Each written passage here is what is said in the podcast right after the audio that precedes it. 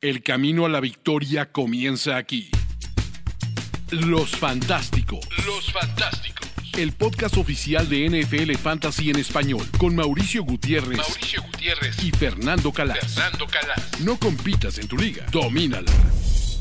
Los Fantásticos, el podcast oficial de NFL Fantasy en español. Teníamos que hacerlo, Fer Calas. Después de una temporada completa de Fantasy Football, teníamos que sentarnos a platicar, debatir, analizar lo que hemos aprendido de esta temporada 2023. Así que lo que pueden esperar justo en este episodio es las lecciones fantasy que deja la temporada.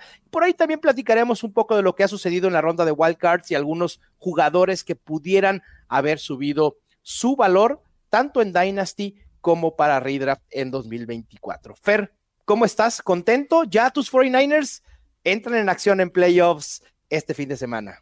Sí, a ver qué tal, ¿no? A ver si, se bueno, yo creo que hace muchos años que no vemos ahí dos equipos muy superiores a todo lo demás. Pero después de lo que vimos este, como, como Ravens y 49ers, ¿no? En cada división, pero después de lo que hemos visto en Wildcard, ¿no? La, el sorpresón de los Packers allí ganando en, en, Dallas, o sea, lo que hicieron los Texans, ¿no? Contra esta, bueno, que pensábamos que era una super defensa, ¿no? De los Browns.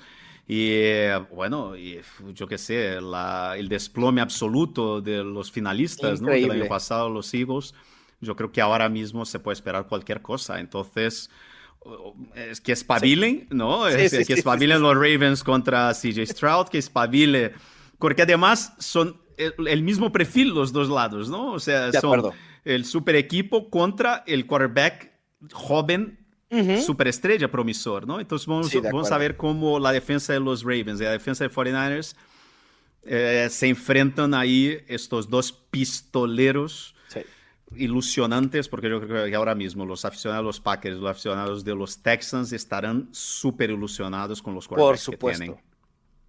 Por supuesto, Fer, y, y, con buena razón para estarlo, ¿eh? ¿eh? La verdad es que ha sido una grata sorpresa tanto Jordan Love como CJ Stroud creo que eh, el camino al Super Bowl del lado de la americana quizá esté más competitivo, el lado de la nacional, al menos en el papel parece ser que se ha acomodado más para tus 49ers, pero como dices, cualquier cosa puede pasar. hay que jugar los juegos, no hay que confiarse, porque luego esa mentalidad de ah, ya nos quitaron a los Eagles, ya nos quitaron a los Cowboys, pueden entrar en exceso de confianza y ahí es cuando empiezan los problemas. Para mí, el tercer mejor equipo de la NFC siempre ha sido los Lions. Me encantan los Lions, a mí me, también. me vuelven locos los Lions. Son un equipo que juega, ¿sabes? O sea, desde la trinchera, que tiene una defensa que tiene un buen pass rush, que, que es lo suficientemente buena para causar turnovers. Eh, y yo no sé, ¿eh? yo ojo con los Lions, porque además con la... Eh, es que por eso yo creo que fue muy importante para los dos lados, tanto los Ravens como los 49ers, fue muy importante que terminaran primeros. Claro. Porque van a jugar en casa, tuvieron estas prácticamente tres semanas, ¿no? Para tratar a todos los que tenían ahí medio lesionados, tal. Y yo creo que no les va a sentar nada mal descansar, porque, ah, bueno, van a llegar así medio oxidados, tío. ¿Tú crees que un equipo entrenado por Kyle Shanahan y por John Harbaugh va a llegar oxidado en algún sitio? De ninguna manera, de ninguna manera. Si fueron los Cowboys con, con Mike McCarthy, ¿Sabes? O sea, vale. Yo hasta entiendo. No, no, bueno, McCarthy. Bueno, no, no. O sea, Shanahan y Harbaugh. Recuerda, que nuestro cowboy y nos puede, ahorita nos, nos, nos, puede acabar la grabación, Fer, ¿eh? Ah. Pero Acuérdate que nuestro productor es cowboy, pero bueno, ni, modo. Yo estoy, yo, estoy hablando de, yo estoy hablando de McCarthy, no estoy hablando de los Cowboys. Y, la gran mayoría de los fans de los Cowboys quieren a McCarthy fuera del equipo de inmediato. Pero bueno, ahí está. Pero vamos a hablar de las lecciones Fantasy 2023, ¿te parece? Perfecto. Venga. Los Fantásticos. Bueno, Fer, ya acabó la temporada algunos habremos ganado campeonatos, otros habremos tenido muchos problemas, tanto desde el draft como en el manejo de waivers, en administrar nuestro equipo y, demás, solventar las lesiones que fueron terribles. pero obviamente hay cosas que aprendimos y cosas que podemos aplicar para el próximo año. Yo siempre he dicho que ya lo que sucedió en 2023 hay que olvidarlo de cierta manera y que lo sucedido no sea fantasma para el próximo año, pero obviamente tenemos que aprender de ello y tenemos que sacar deducciones que nos sirvan y tener nuestra mente ya en Fantasy 2024. ¿Cuál sería, Fer, tu primer lección aprendida este año? Lo que, lo que te llevas eh, al cierre de temporada. Para mí lo primero es que eh, es muy peligroso, muy peligroso y muy peligroso y no es aconsejable draftear running backs temprano.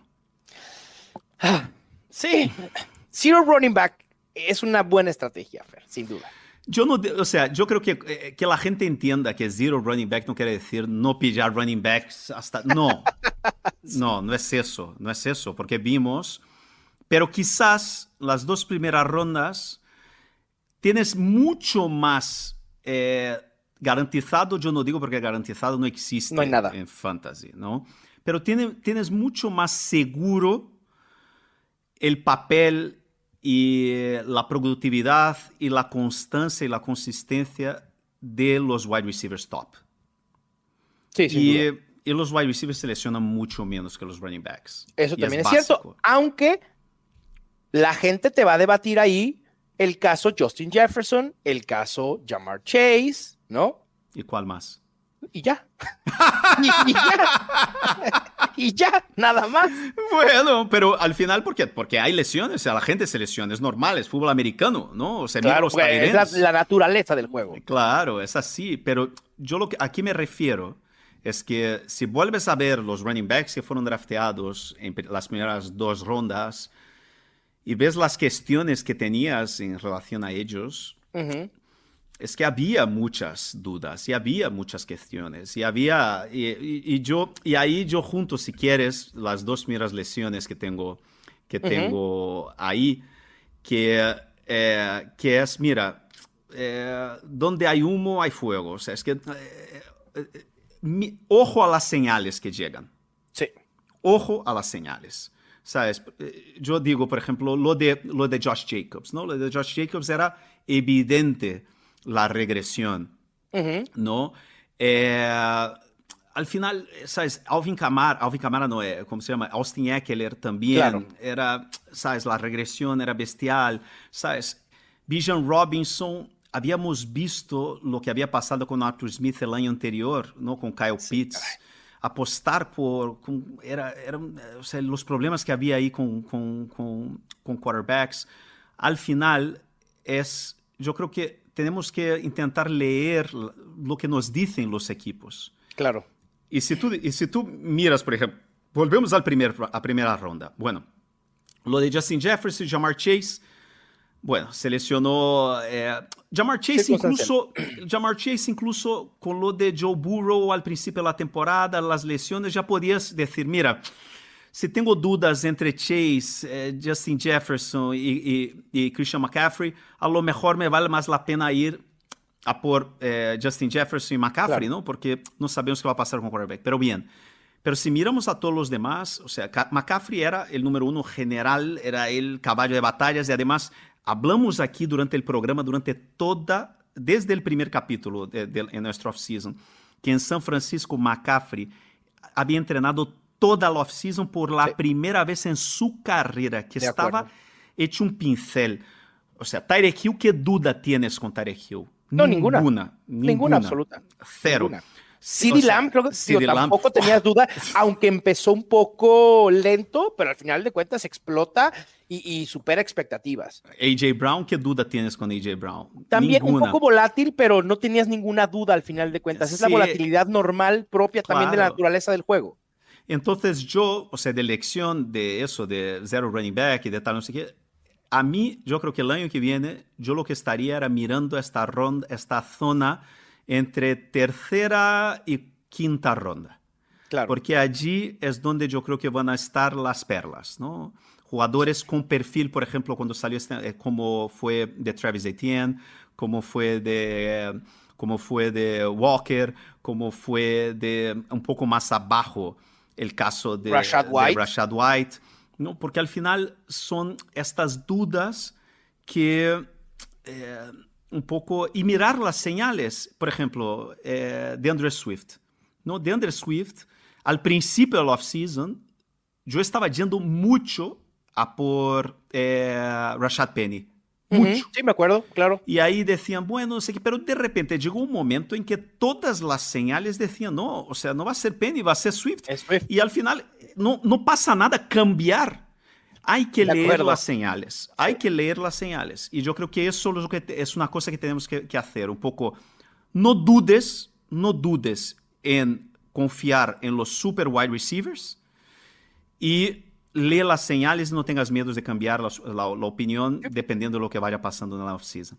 Yo estoy totalmente contigo, Fer. Al final de cuentas, hemos visto cómo la estrategia zero running back o ir por wide receivers en las primeras dos rondas ha funcionado.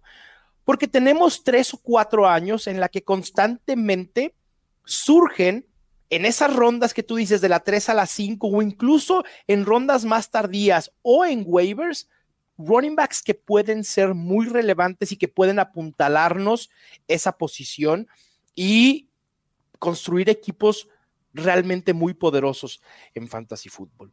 Mi único tema con esta estrategia es que creo que nos gustaba por dos cosas, Fer. Una, porque funciona, pero también nos gustaba porque era llevar la contraria. Porque podías tener dos wide receivers muy relevantes cuando los demás querían ir por running back. Pero el próximo agosto vamos a ver una modificación en las tendencias de la gente de cómo draftea. La gente va a ir por esos wide receivers. Y entonces ahora probablemente no puedes tener al 3 o al 5 rankeados o al 3 al 7. Y para ir por dos wide receivers vas a tener que tener al 4 y al 10 o al 4 y al 12, porque vamos a ver muchos más wide receivers yéndose en primera y segunda ronda respecto de running backs. Me parece que ahora en estos momentos, para el 2024, tenemos que esperar que la estrategia contraria es ir running back heavy o con dos running backs. Y no sé si eso abra la oportunidad o la puerta de que esta estrategia contraria funcione ahora. Bueno, yo no, yo no, o sea, yo no, yo no fui a la contraria, yo iba porque era realmente lo que me gusta hacer. Y Pero, entonces, pero se, llama, se llamaba yo- la, la- la estrategia contraria, Fer. O sea, Sí. en, el nombre, en el nombre estaba, eh, eh, se conoce como, como ir a la contraria. sí, pero yo creo que si miras este año, los Ujú. running backs este año, solo había eh, seis running backs en las dos primeras rondas. Solo seis. Christian McCaffrey, uno. Austin Eckler, 2. Bijan Robinson, 3. Nick Chubb, 4. Saquon Barkley, 5. Tony Pollard, 6. no, no. Ujú. 6, eso. Y, y Derek Henry, Sí, claro. 7. 7 en las dos primeras rondas. Eh, y wide receiver era, bueno, solo en, solo en la primera ronda. Josh eran- Jacobs por ahí se iba. Sí, pero Josh Jacobs. A finales de bueno, segunda ronda. t- Principios de tercera, más que. Sí. Josh, sí, era Josh Jacobs, debatible, Gibbs sí, allí sí, a sí. principio de, de tercera. Entonces, al final, y yo no creo que el año que viene vaya a ser muy diferente de eso. ¿eh? O sea, yo, ¿De yo verdad? veo por- Sí, yo creo que. Digo, yo creo que, esas son muy buenas noticias para nosotros, Fer, obviamente. Sí, yo creo que Kyron Williams va a ser una primera ronda el año que viene, casi seguro. Eh, eh, Brice Hall va a ser primera ronda, casi seguro. Jamir Gibbs va a ser primera ronda, casi seguro. Eh, Bijan no Robinson, Jonathan Taylor, eh, Travis Etienne, Mm. Rashad White van a estar muy probablemente van a estar en segunda ronda. Eh, Ojalá suceda que- así. Sí, yo, yo por lo menos creo, o sea, que, que va a ser, que, que- que estos jugadores... Yo lo que voy a, yo claramente lo que voy a intentar hacer, y yo creo que es donde está el valor, y ya es el segundo año consecutivo, porque el año anterior fue, o sea, fue, ¿te acuerdas de, de, de, de- Leonard Fournette, no? O sea, Claro. Fournette, Sí, sí, y este sí. año fue, fue Monster y, y, y Camara. Estos veteranos que están salir, saliendo Ujú. en rondas medias a partir de ronda 6, 7, yo creo que el año que viene va a ser el año, por ejemplo, de pillar a Saquon Barkley a final de tercera ronda, de Isaiah Pacheco en cuarta, de, no sé, Nick Chubb, a lo mejor en cuarta ronda. Eh, ¿Quién más podría ser ahí? No sé, eh, Ramondre Stevenson, James Cook, allí por cuarta, quinta, sexta ronda. ¿Quién más? Eh, James Conner, a lo mejor. El propio Monster.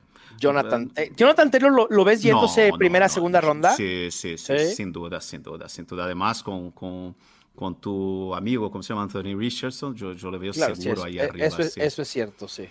Kenneth Walker también creo que puede ser un, jugador que se puede ir en esas rondas. Tu queridísimo Tony Pollard, ¿no? Que eventualmente pudiera cambiar de equipo. Si llega un equipo en el que pueda eh, ser el running back principal, creo que también puede ser un, corredor interesante en esas. En, la salida, o, incluso, yo creo que la salida es, como siempre, mirar a los backfields dudosos. Sí, y allí es donde en las rondas 6, 7, 8 puedes encontrar estos jugadores que tienes dudas y además son jugadores que sabes que son jugadores eh, con... Yo creo que, por ejemplo, David Montgomery el año que viene va a ser una gran elección.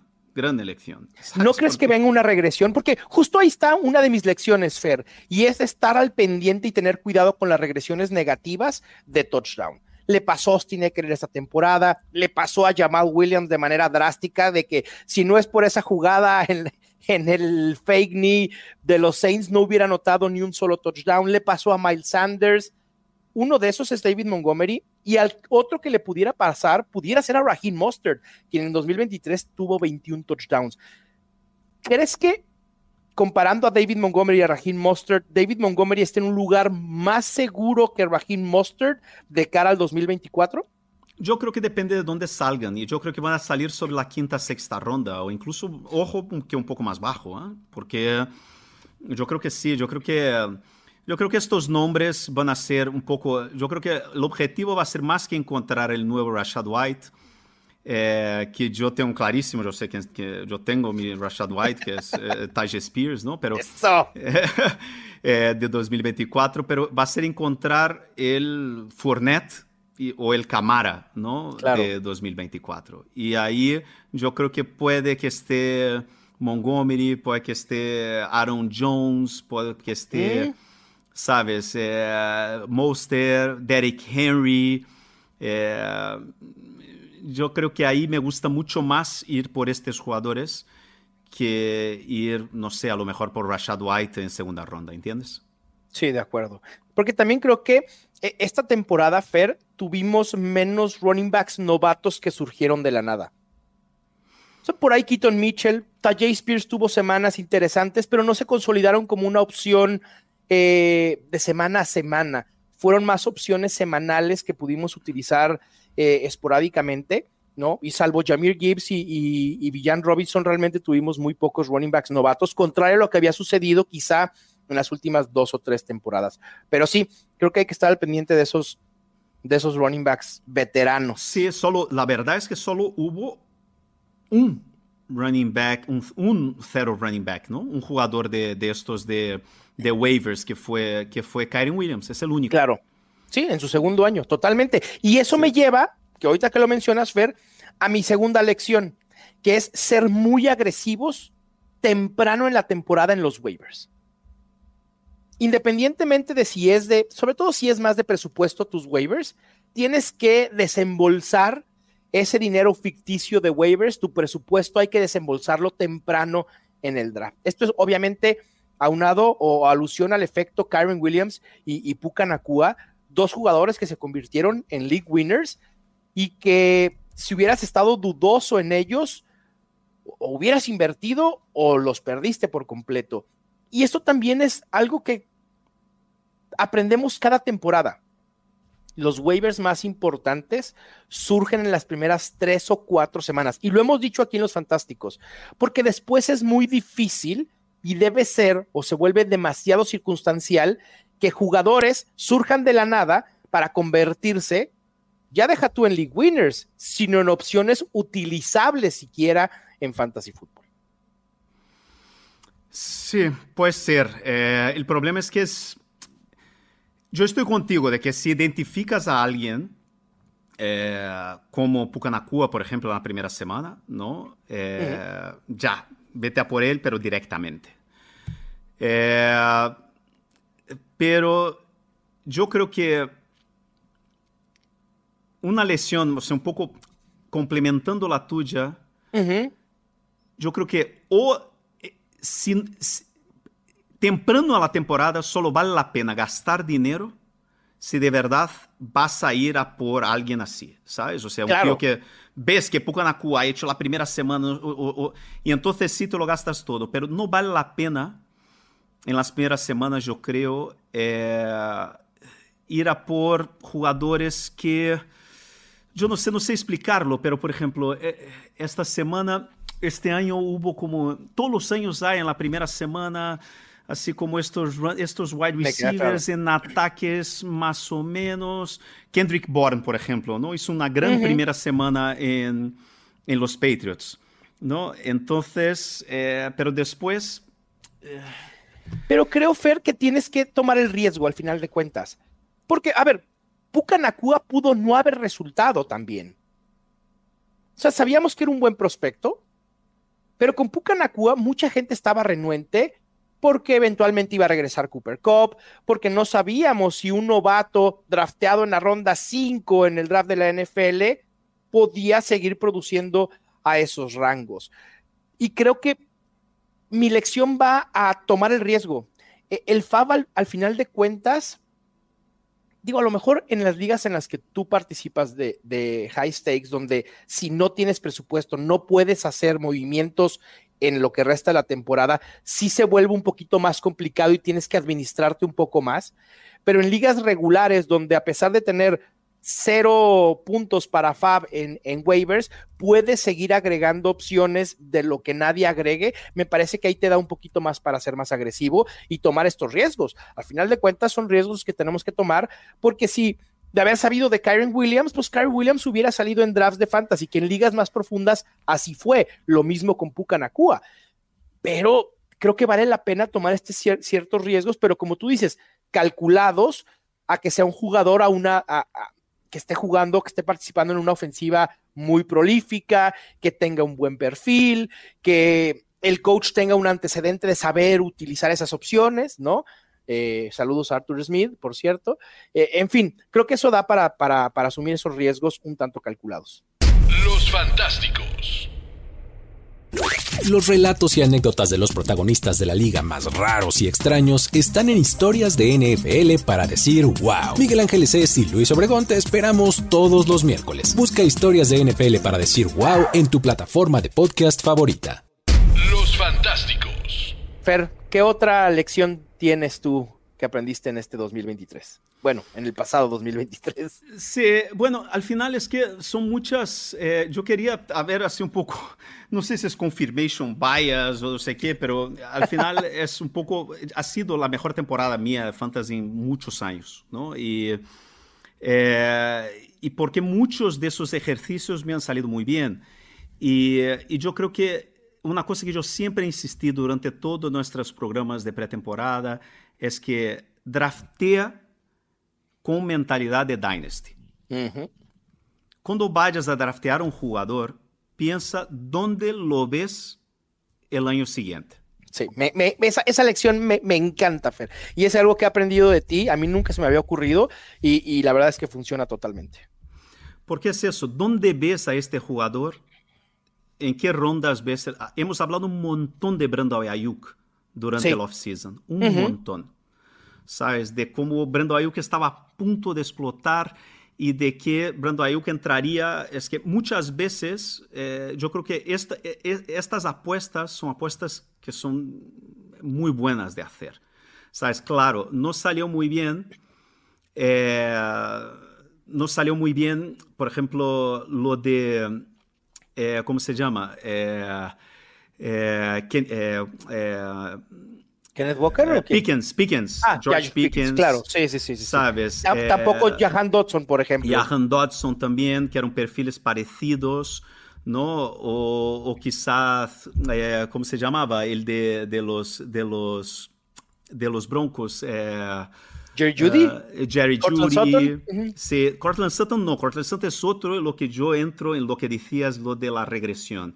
Sí. Yo creo que Sutton es un serio candidato a regresión eh, de, este año, porque tuvo una temporada muy buena y no lo veo, no sé si el año que viene tendrá, seguirá así, ¿no? Entonces, eh, yo creo que es un poco pensar en dónde estos jugadores estarán el año que viene. Y es lo que decía, yo me encantaba Rashad White en 2023. Sí. Pero yo muy probablemente no tendré a Rashad White en 2024. Porque eh, no, es, que es, que no es Dynasty, ¿no? Es season long. Y al final, o sea, yo quería Rashad White como un jugador de quinta ronda. Yo no quiero a Rashad White como jugador de segunda ronda. Porque siempre buscamos esa explosión, ese jugador que puede redituar, que sabemos que puede redituar mucho más del rango en el que lo estamos seleccionando. Rashad White el próximo año, en 2024, temporada, perdón, se vaya a ir en segunda ronda, no te va a redituar mucho más, porque quizá Rashad White ya tuvo el pico de su mejor temporada en su carrera. Y así va a pasar con, con varios. Uno también que yo no creo tener mucho es Kyron Williams. Me parece que Kyron Williams también ya está en, dio su mejor temporada y muy probablemente vaya a obviarlo eh, eh, en los próximos drafts, pero es muy interesante, obviamente, porque creo que es más fácil detectar quiénes no que detectar quién es el próximo Rashad White, de, detectar quién es el próximo Puka Nakua, de quién es el próximo Kyron Williams. Pero al final de cuentas, ese es nuestro trabajo. Claro, eso es. Y al final es siempre medir e intentar pesar, eh, sabes, el riesgo que estás tomando. Es un poco lo que tienes que hacer. Sí, de acuerdo, totalmente. Y así tomamos riesgos con, muchísimos, ¿no? Por ejemplo, yo asumí riesgos con Tony Pollard y no me resultó. Tony Pollard era uno de los running backs que más tenía en mis equipos y no funcionó en lo absoluto. Fue una decepción total. Pero al contrario, con Jaden Reed me funcionó perfectamente. Circunstancialmente o lo que quieras pero al final de cuentas Jaden Reed era un, jugador que tenía en el 80% de mis equipos y varias semanas fue muy funcional y, me salvó varios enfrentamientos semanales. Fer, quiero pasar a los corebacks, porque yo tengo dos lecciones de corebacks y, y sé que es algo en lo que he insistido durante muchos años, pero que el año pasado entró a debate, no solo contigo, sino en general en gran parte de la comunidad fantasy, si la estrategia de esperar por coreback estaba obsoleta, si el Konami Code realmente no aportaba una ventaja eh, a, los corebacks que tenían ese Konami Code. Y yo hoy voy a decir que la estrategia de esperar por coreback sigue tan vigente como siempre. Y que el Konami Code sigue siendo un bonus increíble que le da al coreback. Lo vimos en Josh Allen, lo vimos en Jalen Hurts, lo vimos en Lamar Jackson. Tres de los cinco principales corebacks son corebacks con movilidad que pueden aportar muchísimo. Quizá en las rondas más bajas, esta temporada y, la pasada, no funcionó el Konami Code, pero por ahí tienes a Trevor Lawrence que generó algunos touchdowns terrestres que terminó siendo top 12. La estrategia de esperar por coreback. Pat Mahomes realmente fue una decepción. Dak Prescott terminó como el coreback 3 y lo podías conseguir después de ronda 8. Jordan Love termina como el coreback 5. Brock Purdy como el 6. Jared Goff el 7. CJ Stroud el 9. Baker Mayfield Fair termina como el décimo coreback con más puntos fantasy. Y no solo eso, sino que también corebacks fueron utilizables en cierto momento como Joe Flacco, Sam Howell, Matthew Stafford, incluso pudiera agregar a Joshua Dobbs. Entonces, sí es importante tener solidez en la posición de coreback, sobre todo si pretendes hacer una estrategia que a ti te gusta mucho, que es el stack. Porque obviamente quieres emparejar a los corebacks élite con sus mejores opciones aéreas. Pero al final de cuentas, si no estás tan decidido en hacer stacks, creo que puedes obviar la posición de coreback como yo lo he hecho en las primeras tres, cuatro o cinco rondas y enfocarte en buscar una opción o dos opciones en rondas bajas.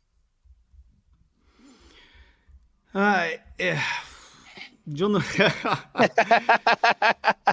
Te voy a dar unos números. Eh, a, ver, a ver si... échale. Hay una cosa, yo creo que hay una. Hay un cambio, yo creo que estamos viendo eh, un cambio muy, pero muy radical en los valores de los quarterbacks. Muy radical.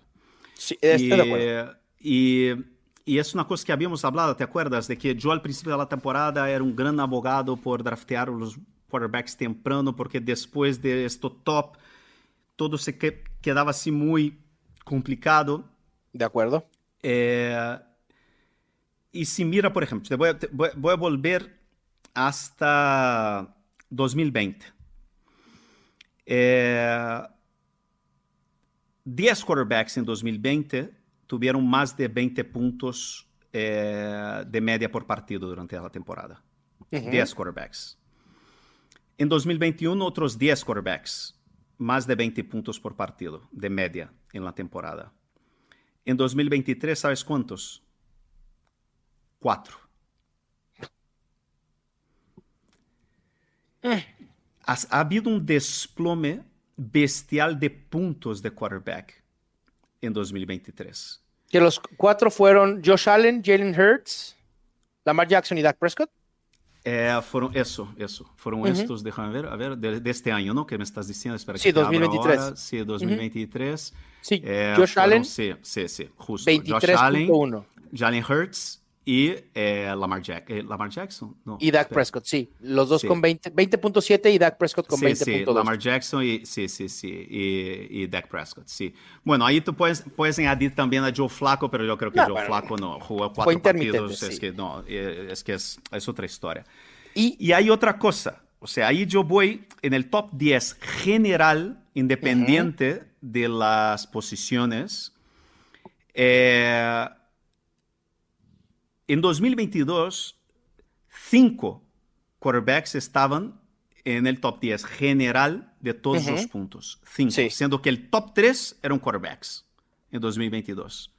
Claro. Este año, este año, solo cuatro y solo uno en el top 3. Claro. Entonces, se, a, mí, a mí me preocupa la posición de quarterback. Me preocupa. Y ahí yo llego en una cosa ahí de que eh, yo creo que vale la pena ir temprano, quizás, por una superestrella como Josh Allen, como Lamar Jackson, como Jalen Hurts, que además los tres tienen el Konami Code, ¿no? Tienen equipos muy estructurados a su alrededor. El, los Eagles, yo imagino que mejorarán el año que viene, tal. Uh -huh. Pero si no, eh, lo mejor yo creo que es esperar y pillar más de un quarterback. Sí, claro, Quizás, como lo hicimos esta temporada. Sí, no, esta temporada yo no lo hice y yo creo que yo sí, yo sí iba dos, por dos en última ronda. Sí, pero yo digo de pillar a tres quarterbacks. ¿A tres? En la, sí, en la, pero yo estoy, estoy, hablando de estas ligas ultra competitivas claro. que juego sí, yo, sí, que sí. son 20, eh, si tienes 20 jugadores, ¿no? Un banquillo muy, muy, muy claro. amplio.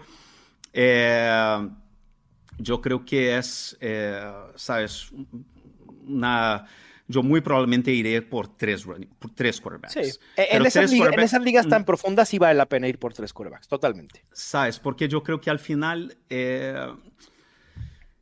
va a ver, vas a encontrar a alguien ahí abajo, pero uh -huh. la diferencia entre elegir a CJ Stroud o Bryce Young es claro. una moneda al aire. Sí, obviamente. Que a ver, que también es muy raro que tengamos un coreback novato con una temporada como la de CJ Stroud.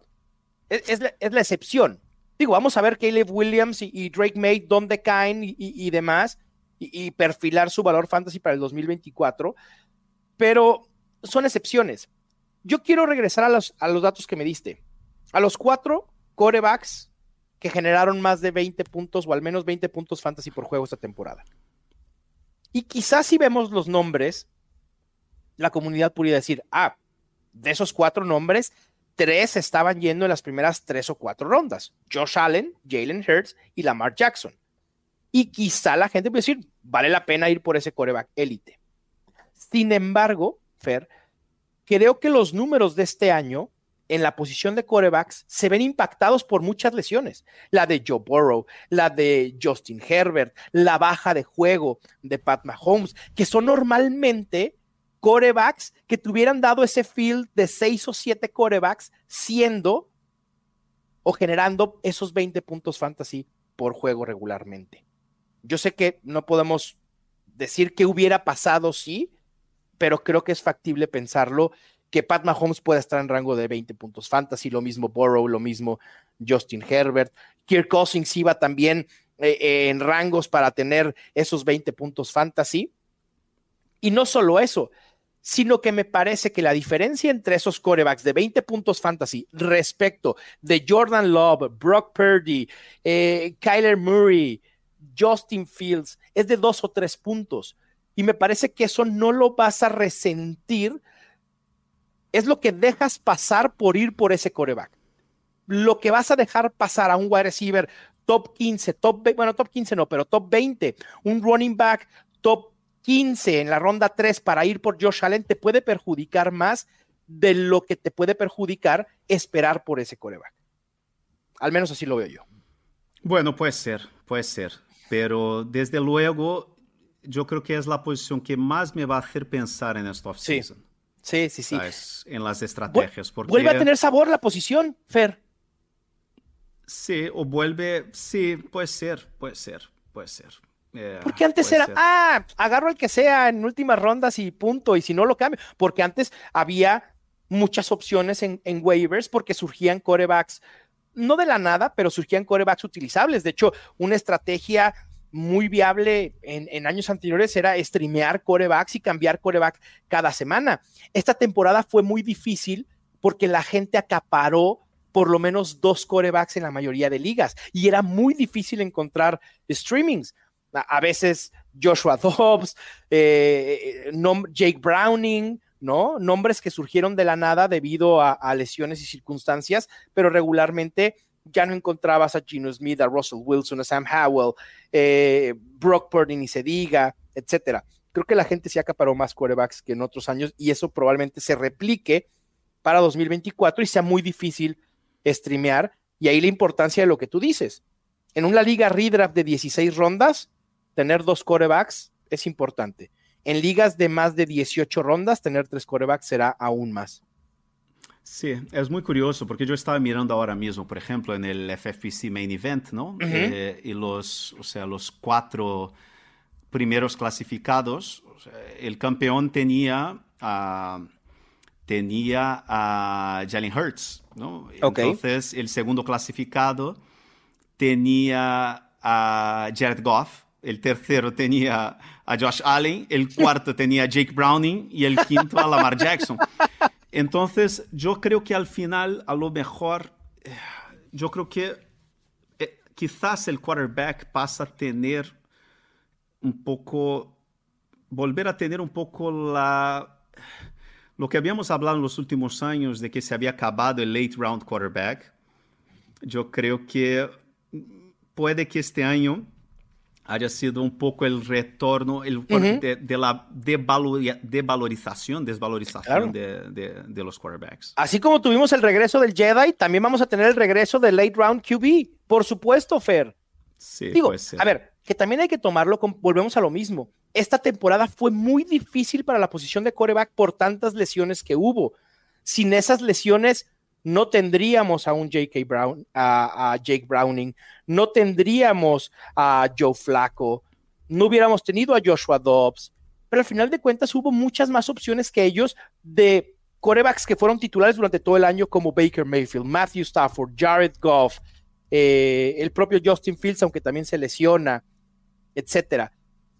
Sí, yo sí creo que se puede revalorar la posición de, de coreback y el late round puede ser una estrategia a seguir. Pero, ¿tú tienes alguna otra lección? Yo ya me acabé mis cinco. Así de rapidito.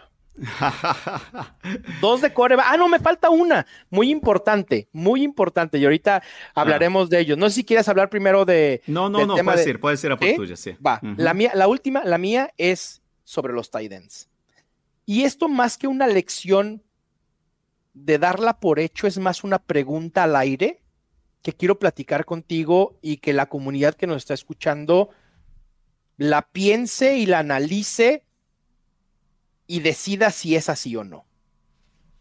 Después de lo que hemos visto con Laporta, con Kincaid, con Jake Ferguson, con Drake McBride, es momento de decir, Fer, que la curva de aprendizaje en los tight ends de primer y segundo año es mucho más corta en la NFL actual de lo que era hace algunos años y que esto me lleva a la pregunta realmente de fantasy. Es momento de no temer a elegir un tight end de primero o segundo año. Obviamente, no en segunda ronda, no en tercera ronda, con un ADP adecuado. Lo digo porque el próximo año vamos a tener un tight end probablemente élite en cuanto a talento, Brock Myers, que se va a ir probablemente en el top 12 en, la, en, el draft de la NFL. ¿Cuánto hype tendremos que tener con él? Y si es cierto que, ahora los Titans se ajustan más rápido a la NFL que antes. Y creo que ha pasado también con los wide receivers en los últimos años. ¿Tú, tú cómo lo ves? ¿O, o es una trampa lo de Sam Laporta y Dalton Kincaid? No, no es ninguna trampa, todo lo contrario, son, son excelentes. Yo creo que la NFL va evolucionando sobre la marcha y bueno, y los Titans están llegando cada vez mejores y más preparados. Yo creo que el legado que ha dejado eh, George Kittle ¿no? y, y, y, Gronk ha sido, incluso yo, yo añadiría ahí de una manera eh, Travis Kelsey, aunque todos estos que estamos hablando tienen un perfil mucho más parecido a George Kittle que de, que de Travis Kelsey, claro, ¿no? De acuerdo. Eh, son tight más completos, ¿no? Son eh, que son portentos físicos bestiales, que son muy buenos bloqueando, tal. Yo estoy totalmente contigo. Yo no tendría ningún miedo ahora mismo. Mi duda, de verdad, es entre poner é, a Laporta ou Trey McBride, número uno de Tyrant 1. Yo no sé cuál de los dos. Yo no sé cuál de los dos, pero uno de los dos será mi Tyrant 1 el año bueno, que viene. así, en un tris, Fer, acabas de mandar al 3 y al 4 a Travis Kelsey y a Mark Andrews. Yo creo que Travis Kelsey no está en el top 5. ¿Qué hubo? Quería escuchar eso. sí, yo tampoco lo voy a considerar un, un, top 5 en la posición. Creo que podemos esperar algo mejor de, de Mark Andrews. Trey McBride, sin duda, para mí es top 3 clavado en rankings el próximo año. Yo sí tengo un poco más claro que Sam Laporta será mi número uno, pero no, no hay un, una brecha tan, eh, tan grande como la había con Travis Kelsey y los demás, como con Sam Laporta y los demás este año. Sí. Y bueno, mi última lección es, o sea, yo siempre hablé de lo del zero running back, ¿no? De pillar a todos estos running backs muy tarde y esperar y tal, no sé qué yo creo que voy a cambiar esta mentalidad. En vez de estar pillando a running backs suplentes en las últimas rondas, yo lo que voy a empezar a pillar en las últimas rondas son wide receivers rookies. Claro, yo voy a ir a por Tank Dell, ¿sabes? Yo voy a ir a por eh, Jaden Reed. Eh, Josh Dobbs, Jaden Reed. Yo voy a, por, voy a por, por estos, ¿sabes? Estos wide receivers que a lo mejor que tenían buen perfil, sabes? Pero que han caído a cuarta, quinta ronda, sabes? A Puka Nakua. Es que estos, o sea, es que además están saliendo cada vez más running backs, eh, wide receivers con este perfil. De acuerdo. Y entonces yo no voy a estar en ningún draft mío sin tener en las últimas cinco o seis rondas a tres, cuatro wide receivers rookies. Yo creo que esta sí, lo vas a equilibrar un poco más.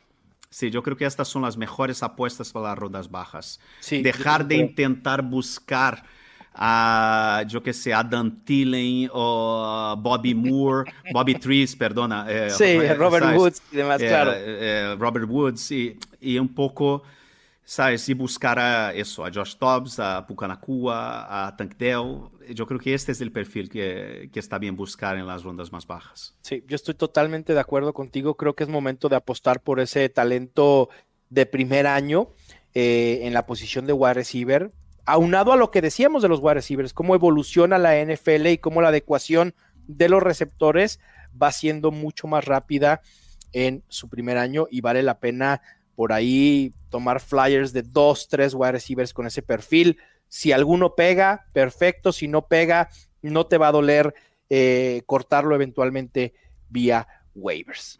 Fer, ¿tienes otra lección o ya acabaste tus cinco? No, ya acabé la mía, las mías. La, otra, el está que ya hablamos, sí, perfectamente. Sí, sí, sí. Bueno, pues ahí están las lecciones aprendidas en esta temporada de Fantasy Football. Si ustedes tienen alguna otra lección que hayan aprendido que no comentamos, es momento de ponerse en contacto con nosotros vía redes sociales, arroba Fernando Calas, arroba M Gutiérrez NFL, arroba NFL Fantasy ESP y decirnos qué otras lecciones, qué aprendieron ustedes esta temporada de Fantasy Football. Y antes de cerrar, Fer, voy a hacer un rapid fire de jugadores que creo que se han revalorado o han subido de valor tras esta ronda de wildcard. Y quiero que así, de bote pronto, me digas dónde los colocarías en rankings en un rango más o menos para el próximo año. CJ Stroud. CJ Stroud. ¿Es top 12? Um, ¿Top 10? Top 5. wow. Jordan Love. Top 10. Venga. Aaron Jones. Tres touchdowns le propinó a los Cowboys. No, no, no, no, no. ¿Top 20? Um, yo, yo creo que Aaron Jones estará saliendo el año que viene más o menos donde estaba saliendo este año. Ok. Sabes, yo creo que estará saliendo por cuarta ronda, yo creo que habrá dudas, yo no sé. Yo tampoco estoy tan convencido en cuarta ronda, ¿eh? Sí, yo no sé, yo creo que Aaron Jones será un top, un, un, un running back 2 bajo. Sí, yo también lo veo así, totalmente. Y, eso que, mira, AJ Dillon mm, no es una amenaza, ¿eh? No deberíamos de considerar una amenaza. Habrá que ver el próximo año si mejora AJ Dillon. Me gusta por dónde estará saliendo. Sí. Si, está, si, si, si, sale más o menos donde estaba saliendo el año pasado, en quinta ronda, cuarta, quinta ronda, yo creo que es buena apuesta. Sí, puede ser ese running back 2 solventable del que quizá no esperes un, un año de explosión, pero... Eh, depende, depende de lo que haga, depende mucho del off-season de los Packers sin duda. Fer, Puka Nakua. Top 5.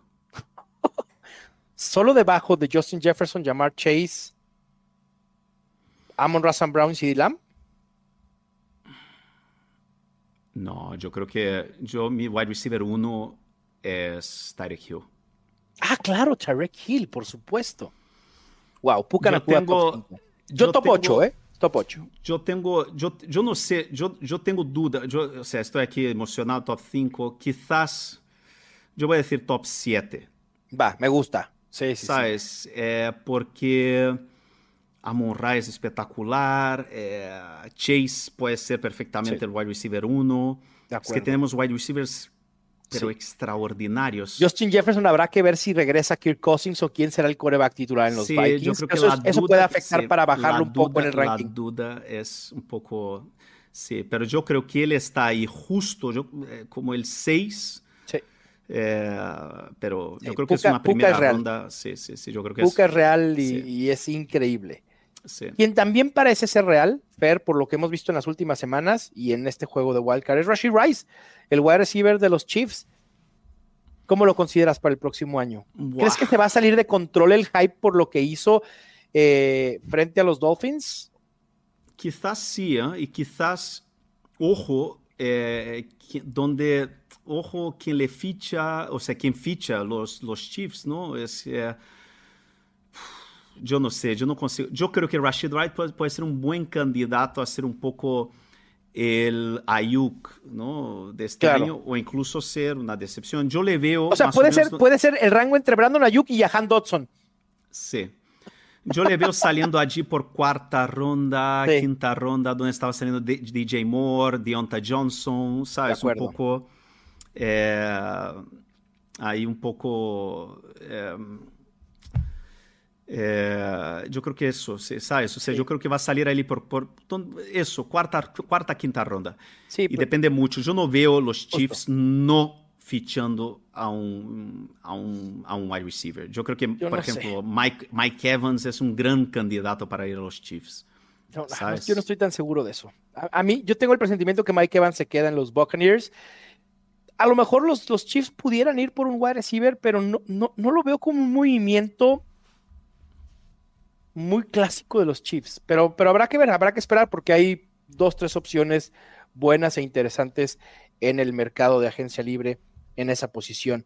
Fer, Nico Collins fue el número uno después de la lesión de Tank Dell. Habrá que esperar cómo regresa Tank Dell y cuándo regresa de su lesión pero Nico Collins perfila para ser un top 15 por lo menos, o top 18. Sí, yo le veo saliendo más o menos donde estaba a finales de tercera ronda, principios de cuarta, y yo creo que es buena apuesta allí, ¿eh? porque además él es un alfa, es un wide receiver alto, fuerte, potente, sí. eh, y yo creo que es muy buena apuesta, muy buena apuesta, pero eso, finales de tercera ronda, principios de cuarta ronda, yo creo que es, es una buena apuesta. Sí, Fer. Y por último, para no dejar de hablar de los Cowboys y alguna opción interesante, obviamente sabemos que CD Lames es el claro eh, alfa ahí y seguirá siendo un wide receiver top 5, top 8. Pero Jake Ferguson tiene su mejor semana en la temporada en targets, recepciones, yardas, touchdowns, se volvió absolutamente loco con tres anotaciones. ¿Lo ves como una opción top 8 para el 2024 en este rango donde se iba quizá Evan Engram, David Njoku en el 2023? Puede ser, sí, puede ser. O hay, puede que ser. esperar a ver qué sucede con el staff de cocheo de los, de los Cowboys para. No, yo creo que definir. puede ser, yo creo que puede ser una buena opción ahí más o menos como esta, sí, sí, un, un end mediano, sí, sí, sí, yo creo que sí, yo creo que sí. Y quizás es buena apuesta. Pero lo ves, lo ves como una opción sólida en ese rango o lo verías como un tight end como. Yo creo que él y Luke Musgrave Ok, eh, pueden ser un poco estos, ¿sabes? O sea, Claro. Evan Ingram y el, y el, y el de esta temporada, ¿sabes? Sí. sí, justo. Eh, Los veo como top 8, pero me cuesta trabajo pensar en que pudieran tener una temporada de top 5 y colarse a la élite. No, eso no, eso yo no Sí, lo veo yo tampoco lo, yo tampoco lo Sí. veo de esa manera. Fer, pues cerramos nuestro episodio de lecciones aprendidas y jugadores que subieron de valor tras la ronda de Wild Card. La próxima vez que nos veamos, Fernando Calas, Luis Obregón, comunidad de Fantasy Fútbol, sépanlo de una vez, será en la semana del Super Bowl desde Las Vegas. Será un placer transmitir y grabar desde allá para todos ustedes, de vernos las caras, de abrazarnos, de tomarnos una cerveza por fin, Fer, después de dos años deseándolo. Será un lujo. Gracias a todos los que lo hacen posible. Y bueno, estaremos entregando los premios Fantasy 2023, pero le daremos un twist de hacerlos pensando en lo que va a suceder en el 2024 que va a tener mucha relevancia y mucha vigencia para la próxima temporada. Fer, te mando un fuerte abrazo. Vale, un abrazo, hasta luego. Muchísimas gracias a todos.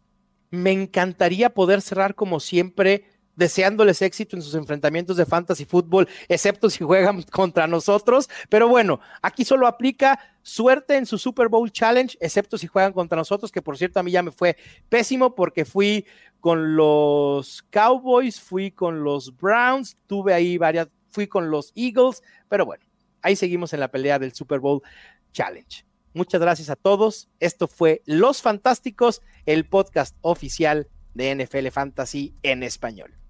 Ya tienes todo lo que necesitas para dominar tu liga. Los Fantásticos. Los Fantásticos. El podcast oficial de NFL Fantasy en español. Con Mauricio Gutiérrez y Fernando Calas. Productores ejecutivos. Luis Obregón y Gerardo Chapa. Producción y voz en off. Antonio Semper. Una producción de primero y diez para NFL.